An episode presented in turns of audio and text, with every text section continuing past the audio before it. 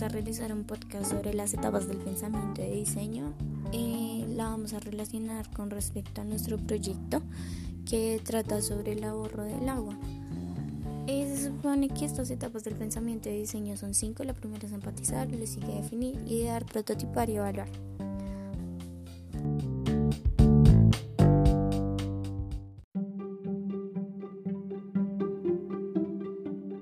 Bueno, la primera etapa de pensamiento de diseño es la empatía. ¿Qué es lo que significa empatía con respecto a esto? Eh, pues dice que a nivel social, la empatía es la habilidad de poder percibir los sentimientos de los demás o ponernos en sus zapatos.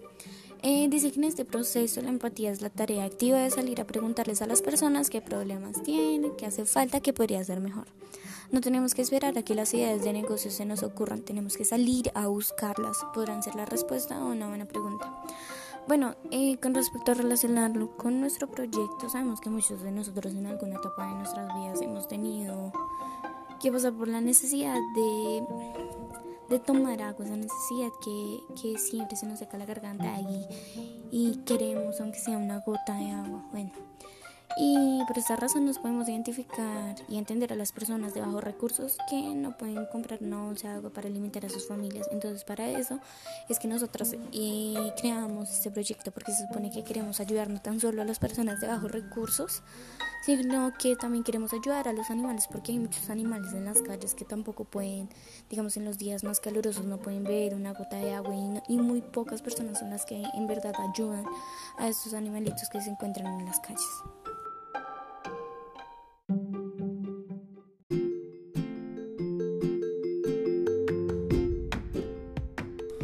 Bueno, el segundo, la segunda etapa es definir. Eh, aquí dice que una vez que hayamos recaudado suficiente información acerca de los malestares de las personas, podemos definir cuál es el problema en cuestión. Este paso es crucial porque buscaremos soluciones con base a cómo enmarquemos el problema.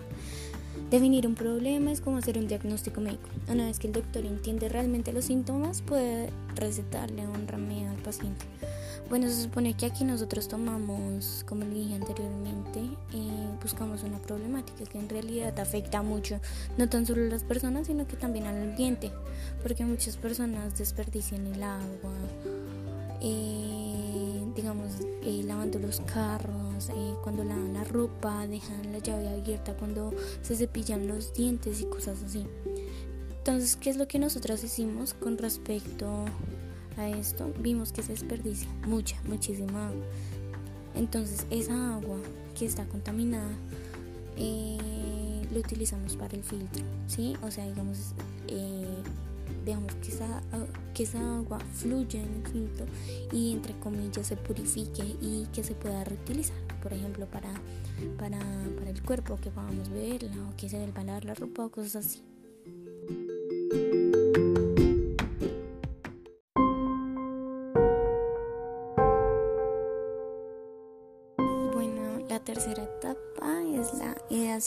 Eh, esa es la fase creativa del pensamiento y diseño.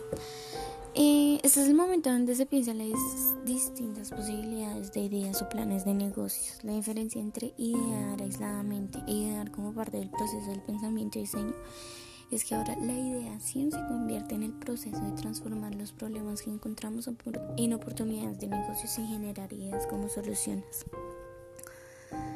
Bueno, con respecto a la parte de negocios, nosotros no lo pensamos tanto para, para las comunidades de, altos recursos, como le dije anteriormente, es, más para las, las comunidades de bajos recursos, porque sabemos que ellos son los que pasan eh, las necesidades. Eh, yo creo que con, con respecto a nuestro proyecto sería algo que llamaría mucho la atención y que le serviría muchísimo a estas personas, pues eh, nuestro proyecto no va a ser, digamos, con materiales que sean difíciles, de encontrar o que sean, eh, ¿cómo decirlo? Em, que sean contaminantes y cosas así, porque van a ser primero que todo con, con materiales reciclables y con materiales naturales como son la tierra, la arena y las piedras. Entonces, y creo que fue una buena idea porque no vamos a necesitar tantos como tantos recursos para crear este este proyecto porque porque pues bueno, esa es la idea, ¿no? Ayudar tanto al planeta como a las personas.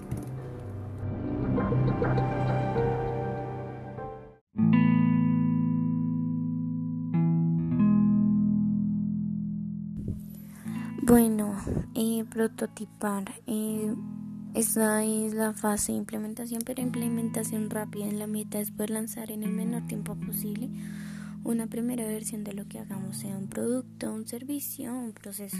Un prototipo nos permite de manera rápida y barata mostrarles algo a nuestros clientes para pedir su retroalimentación y mejorar con base a ello. Bueno, con respecto a nuestro proyecto, nosotros nos basamos también en varias ideas que encontramos alrededor de Internet, pero también implementamos como que le implementamos otros objetos que probablemente podrían facilitar el proceso de purificación de agua. Y, y pues ya sabemos aquí tal y como dice que se supone que es implementación rápida no, no le metimos tantas cosas porque primero queríamos que funcionara, que funcionara bien y que llamara la, la atención pero de la manera adecuada con tan solo algo simple.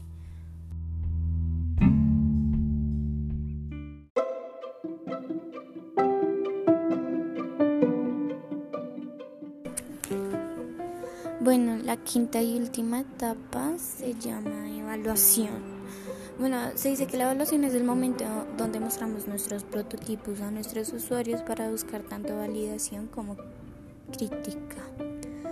Como sé las respuestas de las personas, podemos regresar al paso de ideación para repensar en maneras de mejorar. Así estaríamos emprendiendo con base a lo que nuestros clientes necesitan.